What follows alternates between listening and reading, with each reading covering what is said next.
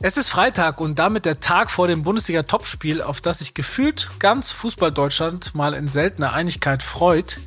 Bei Kicker Daily versuchen wir euch natürlich top auf das Gipfeltreffen von Leverkusen und den Bayern vorzubereiten. Hallo und herzlich willkommen, sagen diesmal Frederik Paulus und ich, Carsten Schröter-Lorenz. Und später haben wir noch einen besonderen Gast beim Thema des Tages. Ja, wir bleiben heute quasi in der Familie, denn unser lieber Hostkollege Alex Schlüter von Kicker Meets the Zone wird mit uns ausführlich die wichtigsten Themen vor dem Ligagipfel am Samstagabend besprechen. Aber davor haben wir natürlich wie immer erstmal die News des Tages für euch. Ja, und auch da schauen wir direkt auf das Topspiel. Inzwischen steht fest, Josua Kimmich, Minje Kim und Dayo Opamecano sind einsatzbereit. Und ob das auch für Manuel Neuer gilt, das wird man sehen. Laut Thomas Tuchel hat der bis Samstag 17 Uhr Zeit, sich fit zu melden. Der SFC Köln wird Mitte März ein Kurztrainingslager in Spanien abhalten. Die Kölner wollen damit den kalten Temperaturen in Deutschland entkommen und irgendwie scheint es ja ein neuer Trend zu werden. Der FC St. Pauli hat sich in dieser Woche auf Mallorca für das Magdeburg-Spiel vorbereitet und auch die Bayern waren ja schon im Januar zwischen zwei Spieltagen für einige Tage in Portugal.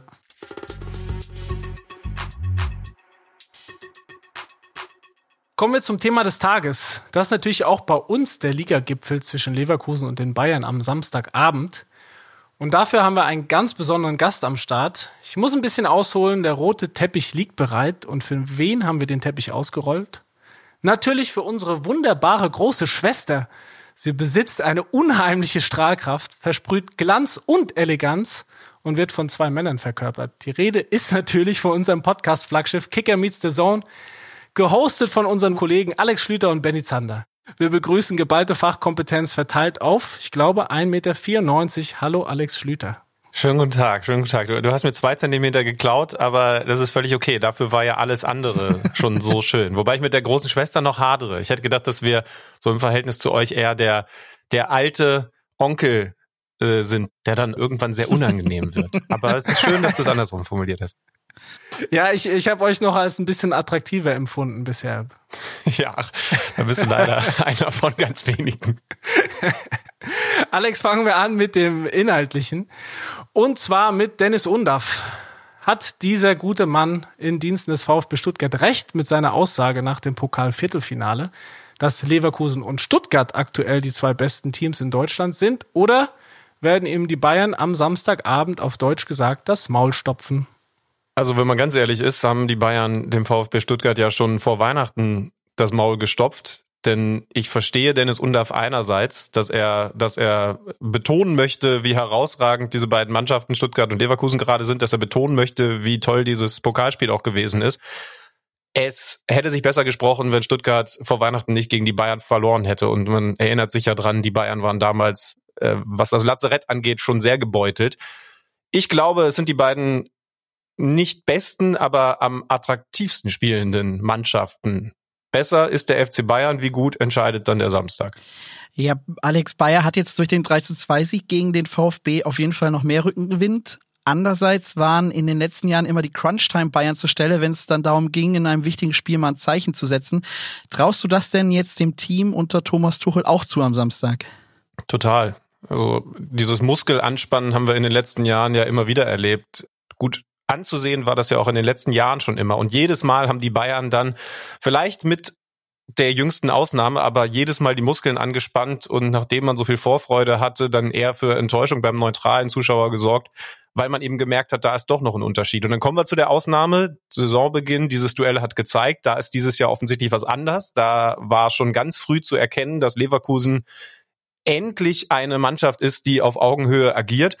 Aber deswegen, um es schon ein bisschen vorwegzunehmen, glaube ich auch, dass es in beide Seiten kippen kann. Also ich traue sowohl Leverkusen zu, dass sie sowas wiederholen wie jetzt im Pokal in einem Spiel mit, ich erwarte echt hohem Niveau. Aber man muss den Bayern immer zutrauen, dass sie, wenn es darauf ankommt und alle wissen, dass das Samstag der Fall ist, dieses Kitzlein nochmal besser sind, diese paar Prozent draufpacken, wo auch immer sie die herholen. Ich glaube, das ist beim FC Bayern, auch wenn da so viel neu ist mit Thomas Tuchel an der Seitenlinie und Co. nicht verloren gegangen. Du hast es ja angesprochen, wie eng eigentlich auch der Abstand in der Tabelle ist. Es sind nur zwei Punkte.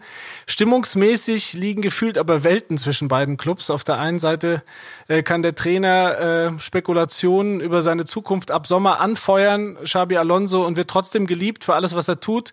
Und Thomas Tuchel äh, steht dauernd in der Kritik, auch hart in der Kritik, obwohl er mit einem zunächst schmalen Kader ja sieben Punkte mehr geholt hat als Nagelsmann zum gleichen Zeitpunkt letztes Jahr. Ist das fair aus deiner Sicht? Nee, also definitiv nicht. Ich finde, Xabi Alonso verdient alles Lob, was er im Moment bekommt, obwohl es natürlich interessant ist, dass er ja offensichtlich auch auf dem Absprung ist. Thomas Tuchel verdient das, was äh, sowohl von Medienseite als dann auch immer wieder von Fanseite jetzt oft genug äh, im Negativen an ihn herangetragen wird, meiner Meinung nach nicht, weil äh, du hast die Zahlen genannt die Saison gut ist, dass da definitiv Luft nach oben ist und dass man bei Thomas Tuchel erfahrungsgemäß, muss man ja sagen, auch immer auf die zwischenmenschlichen Töne achten muss. Das ist ganz klar, aber diese Mannschaft ist mit Ausnahme DFB-Pokal, das darf nicht passieren, aber das ist Thomas Tuchel jetzt auch nicht als ersten Bayern-Trainer passiert, gegen einen unterklassigen Verein auszuscheiden. Aber mit dieser Ausnahme im Moment noch im Soll in der Champions League kommt es jetzt drauf an, ganz klar. Und äh, das ist ja dann interessanterweise direkt die Woche drauf, aber, aber umso deutlicher wird natürlich, dass das jetzt der Kipppunkt der Saison ist. Also äh, aktuell finde ich, ist alle Kritik, was das Spielerische angeht, was die Ergebnisse angeht. Spielerisch finde ich zum Beispiel, sind sie schon, also wieder bei Dennis Undav, auch ein bisschen unterschätzt. Thomas Tuchel hat sehr viel neu reingebracht. Alleine die Art und Weise, wie Harry Kane Fußball spielt und das Bayern-Spiel verändert, ist ganz, ganz klar aber das ist Stand jetzt. Und wenn man jetzt gegen Leverkusen verliert und dann mal gucken, was in Rom passiert in der Champions League, dann müssen wir natürlich komplett neu bewerten. Das hier ist jetzt der Kipppunkt. Ja, hinzu kommt, das hat jetzt auch unser Bayern-Reporter Georg Holzner geschrieben, dass es bei den Bayern ja immer mal wieder knirscht, dass es auch Profis im Team gibt, die Tuchel auch kritisch sehen, ähm, die dann aber wiederum, also diese Profis auch intern kritisch bewertet werden. Jetzt stellt sich natürlich die Frage, ähm, hängt bei den Bayern das jetzt alles wirklich vom Ausgang dieser Saison ab oder hältst du es für jetzt schon wahrscheinlich, dass da ein Umbruch im Sommer notwendig ist, um auch ja diese Stimmung ein bisschen zu drehen? Das Zauberwort, ich glaube, von den Königlichen aus Madrid installiert, ist ja der schleichende Übergang und ich glaube, in dem befindet sich der FC Bayern schon. Insofern glaube ich, dass dahingehend eine Weiterentwicklung total nötig ist. Aber wenn man Harry Kane holt, dann lässt man das Team nicht ein Jahr später umbrechen, sondern dann ist da schon viel Neues passiert. Man hat jetzt wieder einen Fixspieler vorne, man hat wieder den 30 plus Tore Mann vorne. Das heißt also, da ist schon vielleicht sogar mehr passiert. Das meine ich ja auch, was das Taktische angeht als der ein oder andere aktuell noch sehen mag oder eben nicht sehen mag. Ich glaube, dass das fortgesetzt werden muss, definitiv. Gerade im Mittelfeld, da braucht es eine neue Gewichtung und Thomas Tuchel wird das Wort Holding Six auch nicht zum letzten Mal an der Sebener Straße ausgesprochen haben. Aber wir sind eigentlich schon in einem Umdenk-Umleitprozess. Ja, taktisch ist das Stichwort. Lass uns nochmal zurückkommen zu dem Spiel jetzt morgen. Welche Ausrichtung erwartest du denn bei den Bayern? Ja, das finde ich ist das, das Allerspannendste, mal davon abgesehen, dass da ganz viele tolle Fußballer aufeinandertreffen. Aber ich finde, man kann dieses Spiel von beiden Seiten in, in alle Richtungen denken. Und, und das ist auch das, wo es bei mir am meisten Aha-Erlebnis gegeben hat, als ich überlegt habe, wie würde ich denn als Trainer A oder Trainer B handeln. Aus Bayern Sicht glaube ich, dass sie durchaus gewarnt sind, dass Leverkusen die Geschwindigkeit hat, die die Bayern in der Vorwärtsbewegung, Ballgewinn und dann eben überrumpelt werden, wehtun kann. Gleichzeitig wissen sie natürlich auch um die Fähigkeit, gerade im eigenen Stadion über balldominanten Fußball den Bayern in Bereichen weh zu tun, die sie gar nicht kennen, weil der FC Bayern normalerweise den Ball hat. Und dann übrigens andersrum, und das war mein Aha-Erlebnis, ich traue Leverkusen mehr Selbstverständnis zu. Wenn man jetzt guckt, was wäre möglich, ein Unentschieden hilft wem mehr, kann ich nicht mal so richtig sagen. Ähm, mit einem Sieg ist auf jeden Fall klar, dass Leverkusen einen wahnsinnig wichtigen Schritt macht. Und bei all den Möglichkeiten, die dann Xavi Alonso hat, glaube ich tatsächlich, dass der eher als Thomas Tuchel sagt, warum soll ich mich anpassen? Wir haben so ein fantastisches Selbstverständnis, ungeschlagen. Wir spielen unseren Fußball. Da muss ich nicht auf die Tabelle achten, da muss ich nicht mal auf den Gegner, der da der große FC Bayern München ist, achten, sondern wir spielen den Fußball, der uns in diese fantastische Ausgangsposition gebracht hat. Und ich glaube, das haben wir beim Duell Bayern München gegen den anderen Großen aus der Liga, jahrelang Dortmund, jetzt halt Leverkusen, so Jahrzehnte nicht gehabt. Ja, das ist tatsächlich ein spannender Punkt. Das erwarte ich irgendwie auch, weil ich glaube, am Dienstag der Sieg gegen Stuttgart ähm, bei Bayer dann auch nochmal dieses Herz und Seele, äh, diesen Faktor nochmal gestärkt hat, zusätzlich zu diesen Abläufen, die sie sowieso haben. Jetzt gibt es personell noch Fragezeichen auf beiden Seiten, aber der wohl prominenteste Name ist eben Manuel Neuer. Der trainiert jetzt irgendwie, glaube ich, die ganze äh, Woche nicht, soll aber dann bereit sein fürs Spiel. Welchen Eindruck hattest du zuletzt von ihm und was würde aus deiner Sicht ein Fehlen bedeuten? Also so rum angefangen, wenn Manuel Neuer fehlt, dann spürt man das ausgerechnet in dem Spiel. Also als Ausfall wäre, wäre es schon von besonderer Bedeutung. Einmal was seine Qualität angeht, aber eben natürlich auch was das Zeichen angeht. Unser, unser Chef da hinten, der Mr. Zuverlässig, ist nicht da. Und das ist dann der zweite Teil der Antwort.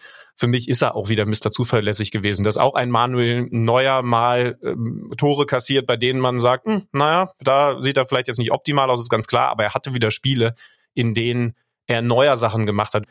Wenn du jetzt einen Feldspieler pro Team wählen musst, wer ist am Samstag der X-Faktor auf beiden Seiten?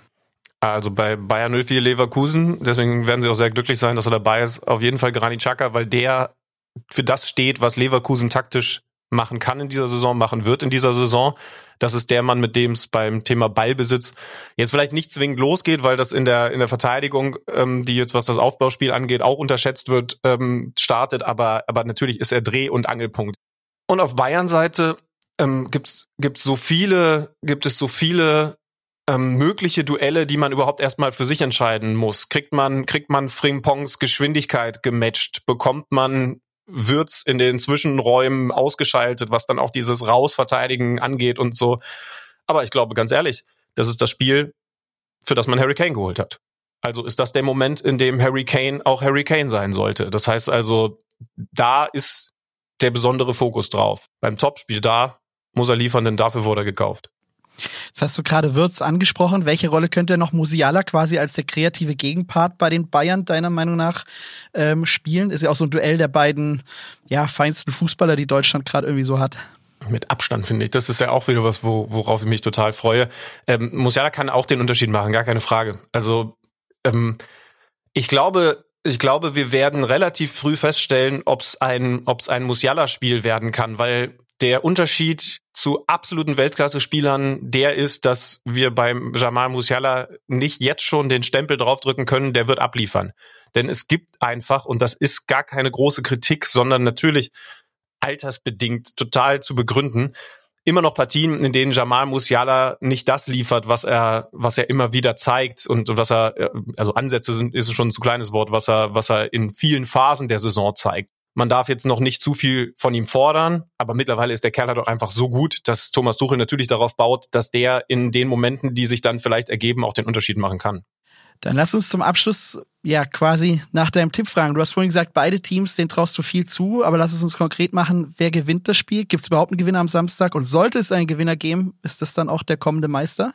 Ja, das glaube ich auf jeden Fall. Also da, das sage ich wirklich. Und jetzt kommt der enttäuschende Teil. Ich, ich denke die ganze Zeit hin und her und ich komme immer beim Unentschieden raus. das ist, das ist, und mich würde das selber als wirklich ganz neutraler, sich total drauf freuender Zuschauer nicht zufriedenstellen. Aber, aber ich kann nur sagen, dass das so das Gefühl ist, was ich habe. Und zwar kein 0-0, sondern sondern schon ein spektakuläres Ding. Also ich habe auch das Gefühl, da wird's, es wird Szenen geben, über die dann zu reden sein wird. Ich hoffe, ich hoffe, alle bleiben heile, aber, aber da werden so viele Emotionen drin sein.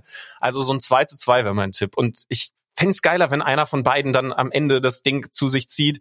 Und da bin ich wirklich neutral, aber, aber andererseits, so ein 2-2 in einem Top-Duell, ähm, das ist ja wie zwischen so zwei Schwergewichtsboxern. Wenn es da ein Unentschieden gibt, weißt du immerhin, das Ding bleibt offen. Die dürfen dann nochmal gegeneinander antreten in der Regel. So weißt du zumindest, das Meisterschaftsrennen wird wahrscheinlich noch eine Weile offen bleiben. Ja, das ist doch auch was Schönes. Äh, auf jeden Fall wird es eine ausführliche Analyse zum Topspiel natürlich am Montag bei Kicker Meets the Zone geben. Dann mit der vollen Power von dir, Alex und Benny.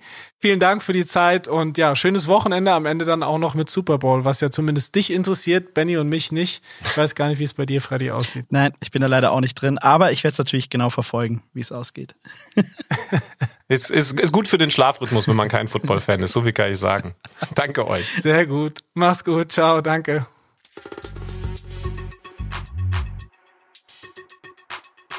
Carsten, weißt du, worüber wir eigentlich mal ganz dringend widersprechen müssten? Ich weiß es, ich weiß es. Basketball, Dennis Schröder sei Dank, weil, wie wir es am Dienstag angekündigt haben, ist unser Nationalmannschaftskapitän und WM-MVP tatsächlich kurz vor Torschluss in der NBA getradet worden. Er spielt ab sofort nicht mehr für die Toronto Raptors, wie die Kanadier sagen, sondern in Brooklyn für die Nets. Ich würde sagen, New York City auch kein schlechter Ort zum Leben. Ja, definitiv. Schröder selbst hat die Entscheidung übrigens verschlafen, hat er später erzählt. Er hat ein Nickerchen gemacht und erst danach gesehen, dass sein Agent ihn mehrmals angerufen hat. Und ja, dann wurde er eben nach seinem Nickerchen über den Wechsel informiert, wie das halt so oft in der NBA passiert. Ja, er kennt äh, das Geschäft ja immerhin schon. Es ist das vierte Mal in den vergangenen sechs Jahren, dass er getradet wurde, also einfach äh, entschieden wurde, dass er woanders arbeiten muss. In Brooklyn muss man jetzt mal sehen, wie sich die Dinge langfristig entwickeln. Die haben aktuell auch nur zwei Siege mehr als Toronto auf dem Konto, ähm, aber schon auch noch Play-in-Chancen und damit dann auch Play-off-Chancen er dürfte immerhin auch öfter wieder in der Starting Five auftauchen. Äh, ja, ja, wenn ihn seine Teamkollegen denn lassen, denn bei den Nets, da trifft er ja auf Mikal Bridges und Cam Thomas, zwei Akteure aus dem US-Nationalteam, das von Schröder und Co. bei der WM im Halbfinale rausgeschmissen wurde. Da gibt es sicherlich noch Gesprächsbedarf. Ja, ich bin auch gespannt, ob die sich jetzt äh, zusammenreißen können für die Brooklyn Nets. Wie immer gilt, wir werden da dranbleiben und sicher auch mal wieder hier über Basketball sprechen. Und für heute sind wir aber erstmal raus. Denkt dran, dass ihr alle Infos und Live-Ticker am Wochenende wie immer in der Kicker-App findet. Ciao von meiner Seite. Tschüss, macht's gut. Kicker Daily ist eine Produktion des Kicker in Zusammenarbeit mit ACB Stories. Redaktionsschluss für diese Folge war 14 Uhr. Abonniert den Podcast, um keine neue Folge zu verpassen.